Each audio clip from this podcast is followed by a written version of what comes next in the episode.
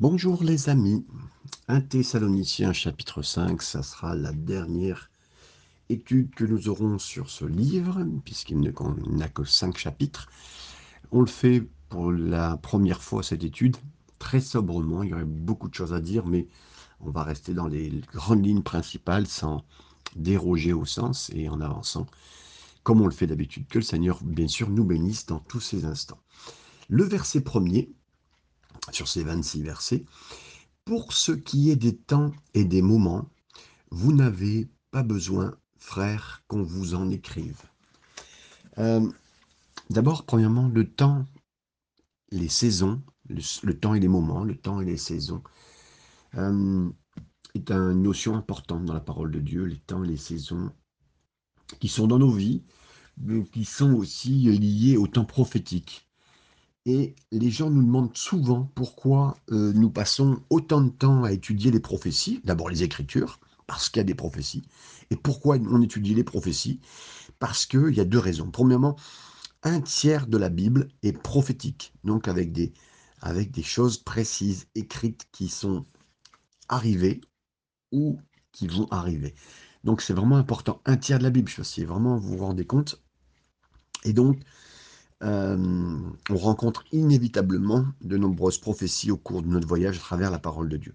Et deuxièmement, nous étudions la prophétie parce que les temps et les saisons actuelles annoncent la venue du Seigneur, du Christ, de Jésus. Et donc c'est euh, un temps euh, important. Et là, il dit, ben, vous n'avez pas besoin qu'on vous en écrive. Qu'est-ce que ça veut dire précisément? Ça veut dire qu'on n'a pas besoin de c'est un sujet, et ça c'est très étonnant, c'est un sujet en trois semaines. Quand Paul a été présent, il a prêché ces sujets-là. Et donc là, ça veut nous parler. Hein. Si on devait faire une mission un peu longue, parce que maintenant une mission c'est un week-end, voire une semaine dans une église, ben, ce sujet devrait être abordé. Le sujet du retour du Seigneur. Et euh, c'est un fondement, c'est un fondement, euh, un fondement pour cette jeune église à, laquelle Paul va partager dans ces instants. Donc, euh, on voit un peu les points de démarrage, d'ancrage qu'il a donné, étudié et partagé avec ses euh, disciples, entre guillemets, à Thessalonique. Le verset 2. Car vous savez bien vous-même que le jour du Seigneur viendra comme un voleur dans la nuit.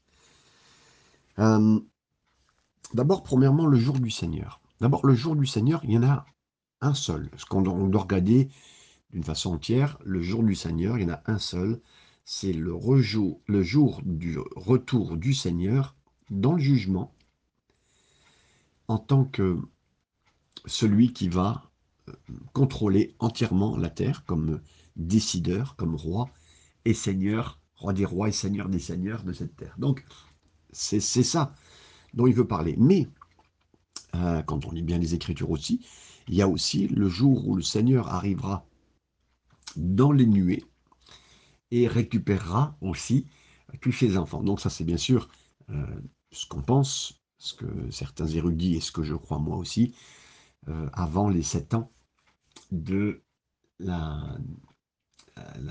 grande tribulation, où avant cela les chrétiens seront enlevés. Mais ici, ce verset 2, euh, certains pourraient dire, mais attendez une minute, le verset 2 qui dit que le retour du Seigneur viendra aussi furtivement qu'un voleur dans la nuit, est-ce que ça contradit pas le verset premier qui dit que l'heure de son retour est euh, prévisible? Alors là, premièrement, viendra comme un voleur dans la nuit. Là, quand on précise le fait, viendra, le Seigneur viendra comme un, un voleur dans la nuit, et eh bien en fin de compte, on ne sait jamais la prévision d'un voleur qui vient chercher quelqu'un, c'est jamais prévisible. Hein. Donc il n'y a aucune chose euh, dans laquelle il y a une prévision vis-à-vis de cela. Et je dirais, on va le voir, hein, mais le chrétien, lui, il est prêt, il a, cette, euh, cette notion dans son cœur que le Seigneur va revenir, pas seulement dans son cœur, il a cette notion, il a cette vie entière basée sur le retour du Seigneur. Verset 3 6. Quand les hommes diront paix et sûreté, alors une ruine soudaine les surprendra, comme les douleurs de l'enfantement surprennent la femme enceinte, et ils n'échapperont point. Mais vous, frères, vous n'êtes pas dans les ténèbres pour que ce jour vous surprenne comme un voleur. Vous êtes tous des enfants de la lumière et des enfants du jour. Nous ne sommes point de la nuit ni des ténèbres. Ne dormons donc point comme les autres, mais veillons et soyons sobres. Donc, là, ici, du verset 3 à 6, quand les gens diront paix et sûreté. Donc, ça veut dire que dans ce qui va arriver, le modèle économique va produire dans les gens une paix et une, sécurité, une sûreté, sécurité. Donc, euh, tout est fait pour qu'on soit en paix. Alors, pas la paix intérieure, pas la paix des gens parce que la violence est énorme, hein, mais ils font tout pour qu'il y ait comme la paix, que les gens disent Ah, enfin, il n'y a plus de guerre. Bon, comme si un système mondial prenait place et dirigeait tout cela. Important. Sûreté, sécurité. Donc la sûreté, tout va bien. On n'a même besoin de personne. On a juste besoin de notre univers, entre guillemets, euh, d'un ordre mondial qui dirige tout, et tout va bien. Donc voilà. Et quand ils diront ça, quand ils auront l'impression que tout est bien géré, sans Dieu, mais que leur Dieu, leur monde, leur nouvel ordre gère tout, et eh bien alors, quand ils diront ça, une ruine soudaine les surprendra. Une ruine soudaine quelque chose qu'ils n'auraient jamais pensé. Et c'est là la différence. Nous, nous ne vivons pas avec cette mentalité, nous ne vivons pas avec un ordre qui nous dirige, nous, c'est Dieu qui nous dirige, c'est Dieu notre dirigeant, nous sommes soumis à lui, on est confiant en lui, on sait que c'est Jésus qui reviendra, et on n'a pas du tout la même notion de valeur économique de cette terre, euh, on sait ce qu'on a besoin, on a besoin de vivre, on a besoin de travailler, on a besoin de toutes ces choses, mais c'est pas ça qui nous dirige et c'est pas notre vie, c'est pas notre terre. On est étranger, on passe, donc c'est aucune sûreté là-dedans. Nous, on sait qu'on attend euh, l'éternité euh, patiemment avec le Seigneur. Donc cette ruine va tomber et elle va les surprendre comme les douleurs de l'enfantement surprennent la femme enceinte. Donc là, on est vraiment dans une démonstration que des choses vont se faire de plus en plus comme les, euh, la femme, elle a euh, ces, douleurs qui viennent et qui sont de plus en plus régulières. comme on voit actuellement les événements venir de plus en plus forts, hein, euh, ils sont de moins en moins, comment dire, ils sont de plus en plus près, comme la femme qui sait qu'avec les douleurs qu'elle vit, le bébé va arriver. Ben nous, c'est pareil. Eux, ils sont, ils sont pas dans cette attente-là. Ils sont pas dans l'attente d'un jour nouveau, comme un bébé qui peut arriver, mais c'est ce qui va leur, c'est ce qui leur pend au nez, c'est ce qui va arriver. Et donc, nous aussi, nous, frères, nous ne sommes pas des gens des ténèbres. C'est-à-dire qu'on vit dans le jour, c'est-à-dire qu'on vit dans la lumière, la lumière du Seigneur. Eux, ils vivent cachés. Ils ne montrent pas euh, ce qu'ils ont dans leur âme. Ils ne laissent pas l'esprit, ils ne laissent pas la lumière venir vers eux, leur dire la vérité concernant leur péché, leur situation. Ils vivent dans les ténèbres. Ils ne veulent pas. Et donc, c'est dans, ces ténèbres-là qu'ils vont être surpris, comme par un voleur, parce que, et, nous, nous, on ne sera pas surpris parce qu'on est enfant de lumière. C'est un peu comme une maison. Vous auriez mis des caméras partout, enfin partout, sobrement, c'est ça. Parce qu'il y a des gens qui auront mis, euh, on va dire comme dans la vie chrétienne, partout euh, des, éléments hein, euh, pour surveiller, veiller. Voilà. Mais nous ne sommes pas de la nuit et des ténèbres. Nous, on ne vit pas la nuit, entre guillemets, quelque part, dans la nuit de l'absence de vérité, dans la nuit de l'absence de vie avec Dieu. Pas du tout. Euh, ne dormons point, donc comme les autres, mais veillons et soyez sobres. Soyons sobres. C'est ce que vraiment euh, on ne dort pas. Et là, on parle de mort spirituelle. On ne dort pas, on est, on est vivant spirituellement. Et seuls les incroyants sont dans l'ignorance concernant le retour du Seigneur. Les croyants, eux, ils savent ce qui se passe réellement, ce qui se passe en ce moment. Donc on se réconforte. On se conforte les uns les autres, on se réconforte les uns les autres. Ce que Paul dit en se rappelant que la venue du Seigneur, elle est proche, mes amis, en même temps. On réalise que les temps sont sombres et que les saisons euh, qui vont arriver, seront précédemment l'enlèvement. Ça deviendra de plus en plus périlleux euh, parce que là, aujourd'hui, on se s'accroche au Seigneur et on fait bien sûr le meilleur. Versets 7 et 8, je continue. Car tous ceux qui dorment, dorment la nuit, et ceux qui s'enivrent, s'enivrent la nuit. Mais nous, qui sommes du, euh, du jour, et là on peut le voir, la suite jusqu'à donc jusqu'au. Mais nous qui sommes du jour, soyons sobres, ayant revêtu la cuirasse de la foi. Donc, où est-ce qu'on obtient la foi, mes amis? Où est-ce qu'on obtient la foi? Vous le savez? Bah, La Bible a dit que la foi vient de ce qu'on entend, et ce qu'on entend vient de la parole de Dieu. Romains 10, 17. Donc, ce qu'on est en train de faire, d'étudier la parole, d'être dans la foi, de comprendre les temps, les moments, de comprendre les versets, de comprendre le cœur du Seigneur, de comprendre notre cœur à nous, à l'image des Écritures, c'est vraiment une cuirasse. Et quand quelqu'un sait qu'il est en plein combat, en pleine nuit endormi, hein, comme c'est malheureusement les incroyants le sont, ben, quand il sait qu'il est au combat, qu'il vit dans le jour, ben, il a cette cuirasse. La cuirasse, elle est quoi? La cuirasse, elle vient protéger les, organes euh, essentiels, vitaux. Et c'est dans cette instance qu'on vit. Donc, on veut être là et on veut être fort. C'est la seule façon d'être fort dans la foi, c'est de rester dans la parole. Et je vous félicite encore. Merci Seigneur pour sa grâce qui nous fait à tous de rester dans sa parole. La fin du verset 8. Donc, la cuirasse de la foi et de la charité, donc de l'amour, ayant pour casque l'espérance du salut. Donc là, euh, on pose bien sûr cette cuirasse de la foi, mais de l'amour, hein, et en même temps le casque de l'espérance et du salut. Ce, n'est pas vraiment la même euh, image qui donne dans Ephésiens 6, mais ça nous donne le même principe de survie avec le Seigneur. Euh, on est vivant, mais on veut survivre, entre guillemets, tant qu'on est sur cette terre, on veut combattre, on veut être vivant. Et on est, constatant, on est constamment à vivre dans l'espérance que le Seigneur va revenir bientôt. Et nos pensées Là, on pense aux attaques. Il y a des pensées qui viennent nous attaquer. Mais justement, on a un casque d'espérance, de, protection. On espère dans le Seigneur. Et on a un casque du salut. Là, encore une fois, une protection de nos têtes. Donc la tête, et là, je le pense, mes amis, je le dis vraiment de tout mon cœur, on peut être fortement attaqué dans ce qu'on voit, dans ce qu'on pense. Et euh, là, entre guillemets, la Bible du diable, c'est ça, c'est cette télé, c'est ces programmes. Ce que les jeunes ne regardent plus spécialement, euh, les chaînes télé. Ils ont maintenant leur programme tout fait avec leur téléphone, leur Netflix et tout ce que vous voulez. Mais nous, soyons sobres vis-à-vis de ça, soyons très forts vis-à-vis de ça.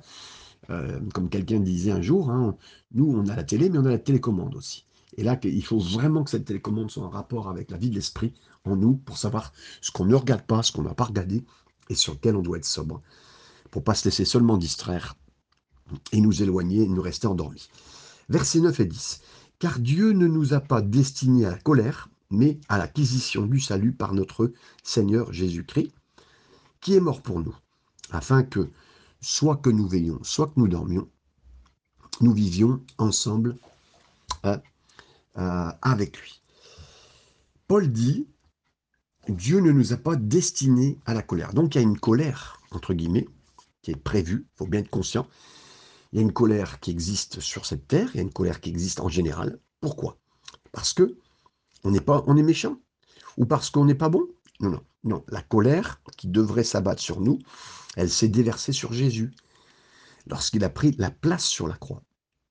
Par conséquent, on n'est pas ordonné à la colère, on n'est pas pointé par la colère de Dieu, par la colère de l'agneau, mais grâce à son œuvre merveilleuse et glorieuse du salut, on est on échappe à la colère. Par contre, mes amis, la colère de Dieu, elle est là pour l'instant, même euh, sur les hommes, sur ceux qui pêchent, sur le diable. Hein.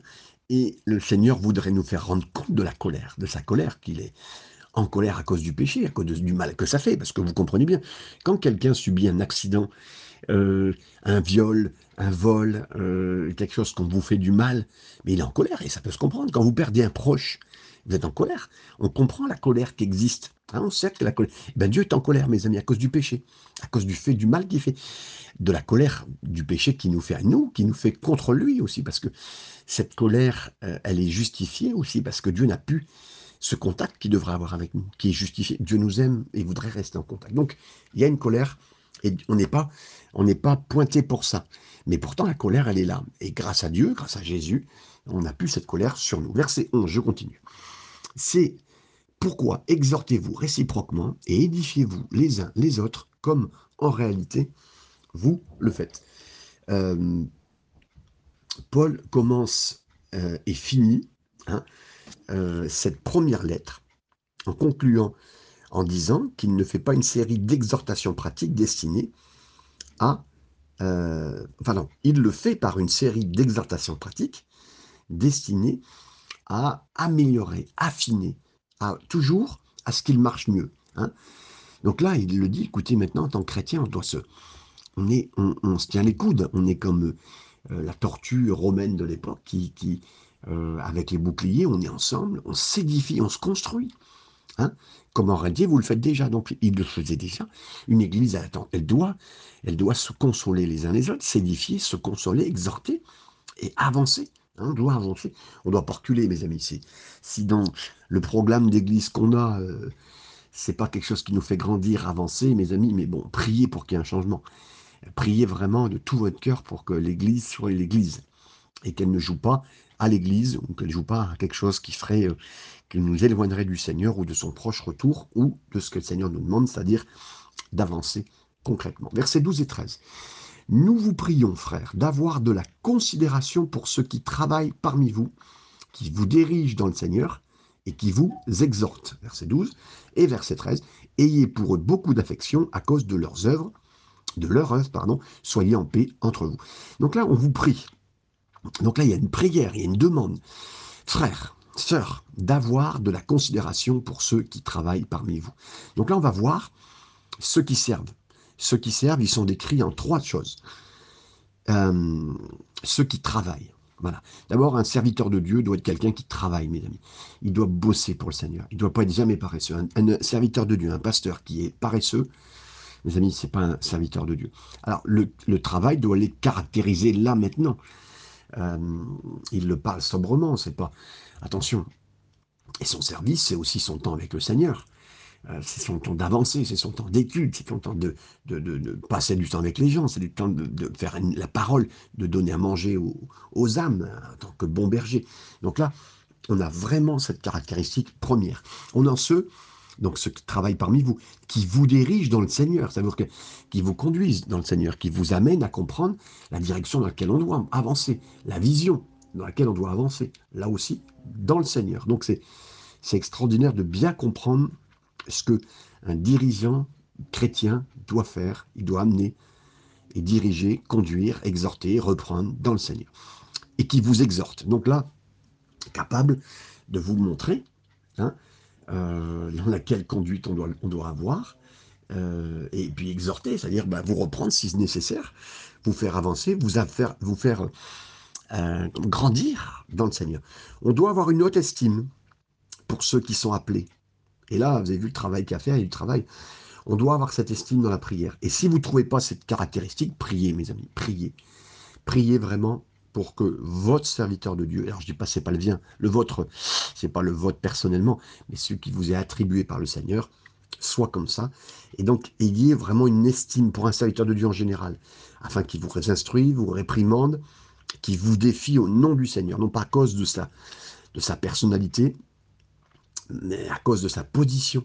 Hein, c'est il y a des meilleurs serviteurs de Dieu. Quand je dis meilleurs, c'est pas une rivalité, c'est pas une comparaison, mais à certains, voilà, il y a des hommes de Dieu, merci Seigneur, et on veut garder et prier. On est dans une génération très difficile, qui n'a pas aussi, en tant que chrétien, n'a pas les bonnes valeurs. Alors les valeurs qui sont placées sur les serviteurs de Dieu sont peut-être pas toujours les bonnes, mes amis. Mais pas à cause de ce qu'ils sont, mais à cause du travail inestimable qu'ils doivent accomplir, qu'ils accomplissent. Je continue au verset 14 avec vous. Ah, donc soyez en paix entre vous, mes amis. Et là, oui, euh, que ce soit entre serviteurs de Dieu ou entre chrétiens, et chrétien, parce qu'un pasteur, c'est aussi avant tout un serviteur de Dieu, un chrétien. Donc soyez en paix entre vous. Donc même si vous deviez, après prière, vous rendre compte que l'église où vous êtes n'est pas la bonne église, ben priez pour trouver une autre église. Parce que, mes amis, je vais vous le répéter, mais c'est essentiel d'être dans une église aujourd'hui, jusqu'à la fin des temps, tant que vous le pouvez. Verset 14. Nous vous en prions aussi, frères, avertissez ceux qui vivent dans le désordre, consolez ceux qui sont abattus, supportez les faibles, usez de patience envers tout. En fin de compte, d'une façon générale, aimer, d'une façon générale, il faut aimer ceux qui sont dans l'Église avec nous, ceux qui sont les plus faibles comme ceux qui sont les plus forts, il faut y aller. Et là, il y a quatre injonctions données par Paul qui donnent une merveilleuse image de la véritable ministère, mais véritable Église. Vous avertissez clairement ceux qui n'ont pas un, comportement qui est conforme au chemin du Seigneur, à la voie du Seigneur.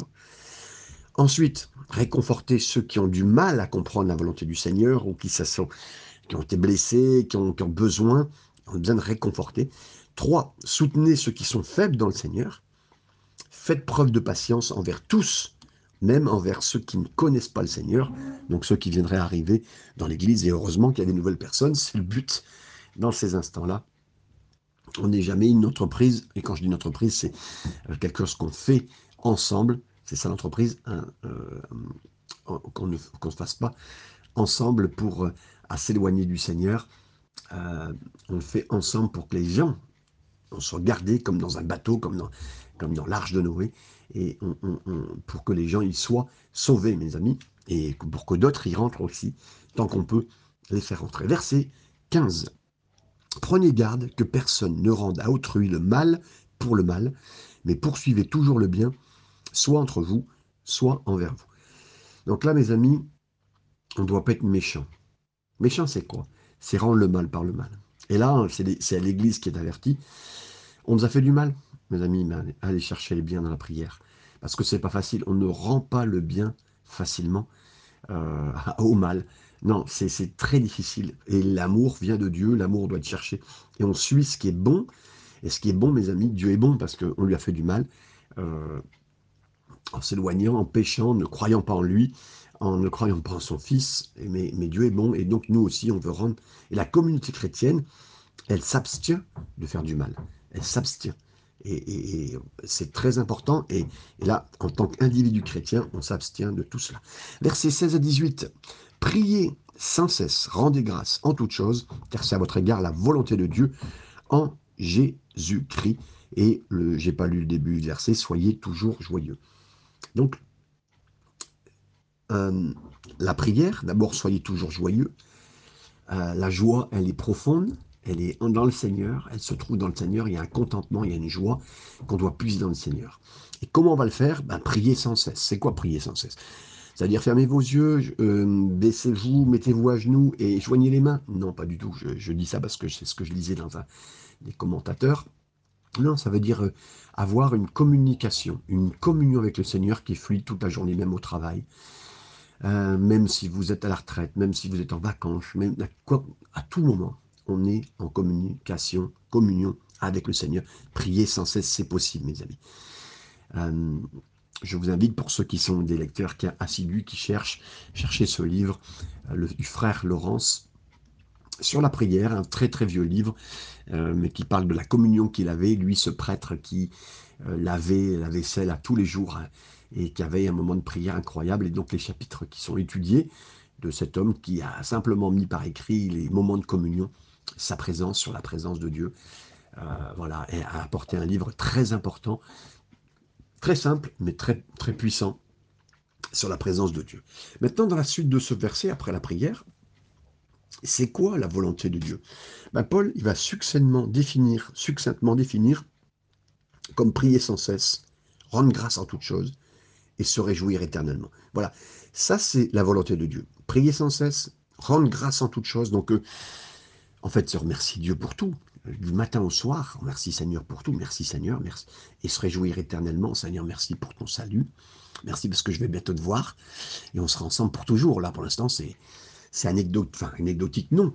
Mais quand on sera au ciel, ça sera anecdotique quelque part de le peu de temps qu'on a passé sur cette terre. Donc voilà, Dieu est bon et continue son travail, son travail pour qu'on le rejoigne pour l'éternité. Et là, il n'y aura pas de fin, mes amis. Seulement le Seigneur est pour lui, pour l'éternité. Versets 19 et 20. N'éteignez pas l'esprit, ne méprisez pas les prophéties. C'est le seul endroit, c'est le seul endroit où on parle de ne pas éteindre l'esprit. C'est important parce que là, c'est la première euh, euh, lettre de Paul. Elle est synthétique, synthétisée, elle est donc très très condensée sur la vie chrétienne générale. Donc, mais les points sont très bons. Éteindre l'esprit, c'est comme si vous retiriez la lumière d'une euh, d'une ampoule. Enfin, plus dans le temps, l'époque, c'était euh, un peu comme si vous aviez une, vous savez, ces, ces lumières avec de l'huile, vous retirez la lumière. Ben, en fin de compte, ça brûle plus, ça, ça brille plus. Donc, n'éteignez pas l'esprit, c'est retirez pas la lumière. Et certains ont dit, et moi j'ai lu les commentateurs qui disaient, mais en fait, n'attirez pas euh, quand un prédicateur, quand quelqu'un qui, qui, gère, entre guillemets, et la gère, je mets entre guillemets, hein, qui doit conduire une assemblée, une église, un mouvement, qui que ce soit, attire la lumière vers lui, ben, il éteint l'esprit. En fait, il faut faire place à l'esprit, il faut donner la place à l'esprit. Et donc, c'est important. Et on doit, dans cet instant, ne pas retirer la lumière. La lumière doit être sur le Seigneur. La lumière doit être sur Jésus. De toute façon, même le Saint-Esprit ramène tout à Jésus. Certains se moquent du don des langues ou des paroles de sagesse ou tout ce qui est fait. Ils le font à cause de leur pauvreté, pauvreté spirituelle. Ou des fois en disant, ouais, c'est exagéré. Bah, parce qu'eux, ils n'ont pas dit l'esprit souvent. Hein. Mais ceux qui ne connaissent pas les manifestations de l'esprit, aussi, ou qui ne l'utilisent pas parce qu'ils n'ont pas la foi de l'utiliser, hein, eh ben, ils éteignent en réalité sa présence dans leur propre vie. Donc faisons attention, si vous ne maîtrisez pas, c'est-à-dire que si vous n'utilisez pas pour l'instant les dons de l'esprit, ne soyez pas à dire quoi que ce soit dessus. Et donc là même, je dirais, si une nouvelle église, une nouvelle tendance venait arriver, regardez-la à la lumière des Écritures, euh, si même vous ne contrôlez pas ça, mais vous voyez que c'est biblique, ne dites pas quoi que ce soit sur cela, parce que vous pourriez même éteindre l'esprit dans vos propres vies. Verset 21-22. Mais examinez toute chose, retenez ce qui est bon, abstenez-vous de toute espèce de mal. Donc là, si vous voulez être utilisé par le Seigneur, vous devez regarder, pas selon le problème de l'apparence, euh, mais vous devez regarder selon la parole de Dieu. Euh, on doit rester, bien sûr, dans toute chose, hein, euh, de faire bien dans ces instants, de bien regarder ce que la parole de Dieu nous dit, et puis, on doit, donc là, il nous l'a dit, hein, donc examiner toute chose, retenez ce qui est bon. Mes amis, des fois, dans des personnes nouvelles, euh, dans la prophétie, il y a des choses qui ne sont pas données justement, ou des fois, même dans l'approche du ministère de guérison qui pourrait être nouveau chez quelqu'un parce qu'il reçoit ça pour la première fois par l'esprit, c'est pas quelque chose qui va rester. Un don, c'est un don, c'est un don. Hein, pas quelque chose qui a vie. Hein, ça, le Seigneur, quand il veut le donner, en fait, c'est quelqu'un qui l'utilise avec foi régulièrement, bah, c'est parce qu'il a la foi, de, que ça s'est passé une fois, ça grandit. Mais on doit être aussi sensible que quelqu'un qui commence ou quelqu'un qui continue, qui ne connaît pas tout, bah, il peut être imparfait dans ce qu'il fait. Donc voilà. Et on ne vise pas la perfection, on dit plutôt Seigneur. Euh, et euh, c'est pas parce que ça semble un petit peu mauvais à vos yeux que ça doit compromettre sa réalité, la réalité que c'est un don de l'esprit, et son utilité. Hein, parce que ah ben, quelque chose de nouveau, ben, il peut y avoir une œuvre de l'esprit. Les gens qui sont utilisés par l'esprit au début, même quand c'est un esprit très fort, ils peuvent commencer à se tromper. Ils n'ont pas entièrement raison. Hein. Mais voilà, Dieu est bon, mes amis, et c'est à nous aussi d'être bons avec les frères et sœurs vis-à-vis de tout ça. Versets 23 et 24. Que le Dieu de paix vous sanctifie lui-même tout entier, et que tout votre être, l'esprit, l'âme et le corps, euh, soit conservé irrépréhensible lors de l'avènement de notre Seigneur Jésus-Christ. Euh, il dit, je prie pour vous, Paul, il dit, parce que je sais que euh, vous avez besoin d'être fidèle. Hein. Et là, dans la continuation, bien sûr qu'il avait dit de s'abstenir de toute espèce de mal, en, ne retenant pas ce qui est bon, mais en critiquant, et là on, on veille là-dessus, Là, on fait que le Dieu de paix, parce que c'est notre Dieu de paix, notre Père, notre Papa. Il nous sanctifie. D'abord, c'est lui qui sanctifie. C'est pas à nous de le faire. On l'accompagne. On est d'accord avec ce qu'il fait. Et on fait qu'on sait que c'est le Seigneur. On sait qu'il y a le Seigneur de paix qui fait ce qu'il faut dans nos cœurs, dans nos vies. Il nous sanctifie. Il nous met à part. Quelqu'un disait, j'ai bien aimé l'image, une robe. Une robe, elle est belle. Une robe, elle est bien. Mais une robe de mariée, c'est une robe à part. Voilà. Et là, la sanctification, c'est ça. Le Seigneur nous met une robe à part, une, robe sanctifiée. Donc c'est ça qu'on veut, Seigneur. Et en plus, on est une belle mariée pour le Seigneur Jésus. Donc on a cette robe, on ne veut pas la salir, on veut pas, on veut pas la mal utiliser, on veut rester habillé avec cela, on ne veut pas la dévêtir, la mise à part. Et au contraire, moi je dis Seigneur, mais je je veux sentir ta sainteté. Je veux sentir ce que tu n'aimes pas. Parce que je veux, il y a des choses qui sont encore en moi que je veux retirer, que je veux retirer. Je veux être euh, plus sain. On est déjà sain, mais je veux être plus sain. Et non, c'est pas, c'est pas une recherche acerbe euh, qui coupe, qui coupe. Non, le Seigneur, il fait son job en moi et par moi. Mais voilà, je veux ce sentiment dans mon cœur de rester éveillé avec cette belle robe pour lui. Et puis, donc voilà, il, le dit, écoutez bien, euh, tout entier, et que de tout votre être, là, entier, être, mais c'est bien parce que entier et être, esprit, âme et corps. Vous comprenez? Esprit, âme et corps, c'est on est vraiment trinitaire comme Dieu, et on a cette chose en nous, l'esprit, l'âme et corps. Et regardez l'ordre, esprit, âme et corps. Très important, c'est là où Dieu travaille, dans nos esprits, c'est ce qui est éternel. Notre âme, c'est notre interaction avec le monde, avec Dieu, et, ce qu'on ressent. Et donc là, ça doit être traité aussi, doit être traité. Ce qu'on ce qu'on vit spirituellement, euh, ça doit être le plus important, à sa place. Ce qu'on vit avec Dieu, une expérience avec Dieu profonde, qui, qui, change toute chose, c'est dans notre esprit. Ensuite, ce qui va changer notre âme, des fois, ben, on peut être touché, euh, on va pleurer, notre âme va être touchée. Dans un moment de contact avec Dieu, notre âme, nos sentiments, nos réactions, notre colère, tout ça qui doit être traité, c'est notre âme. Et après, bien sûr, notre corps, même notre corps, on ne doit pas l'éliminer. Hein. Pensez pas comme certains ont fait, il fallait éliminer notre corps, il n'y avait rien d'intéressant au milieu du corps. Non, non, non, c'est, c'est pas du tout ce que le Seigneur euh, demande à cet instant et conserver tout ça. Donc, alors, et là, vous avez vu, hein, on ne change pas. L'esprit doit être conservé, irrépréhensible, l'âme et le corps. Donc, tout ce qui concerne jusqu'au corps doit être irrépréhensible. Et ne nous trompons pas là aussi. C'est pas le corps en premier, c'est, c'est vraiment l'esprit en premier. L'âme et le corps à ces instants jusque lors de l'avènement notre Seigneur Jésus, son retour à ce moment quand il va venir nous reprendre, lors de l'avènement notre Seigneur, la parousie. Verset 24, celui qui vous a appelé est fidèle, et c'est lui qui le fera. On parle dans la sanctification, on parle dans la garder, c'est ce que le Seigneur va faire, il veut nous garder, ne vous inquiétez pas. Verset 25, frères, priez pour nous.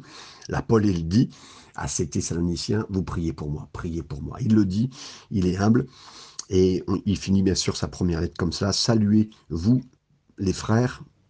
Je rajouterai aussi les sœurs, parce qu'à l'époque, c'était le contexte d'écrire que sur les frères. C'était pas misogyne.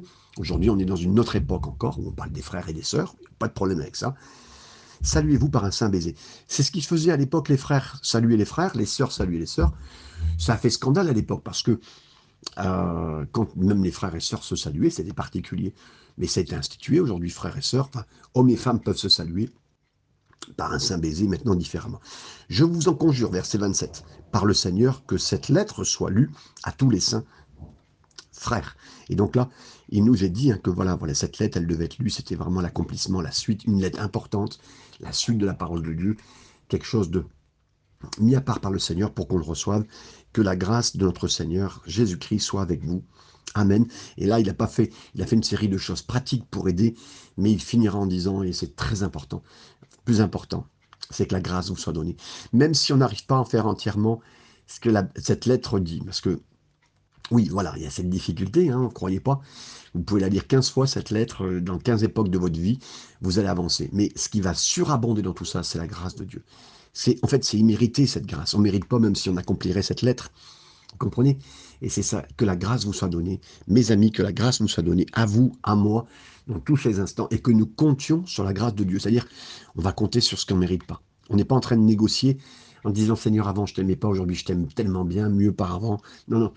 On n'est pas en train de négocier des points, des miles chrétiens pour dire qu'on est meilleur. Non, on compte sur le Seigneur. Mes amis, je compte sur le Seigneur, mais surtout sur sa grâce, que le Seigneur vous garde, vous et moi, dans tous ces instants. Amen.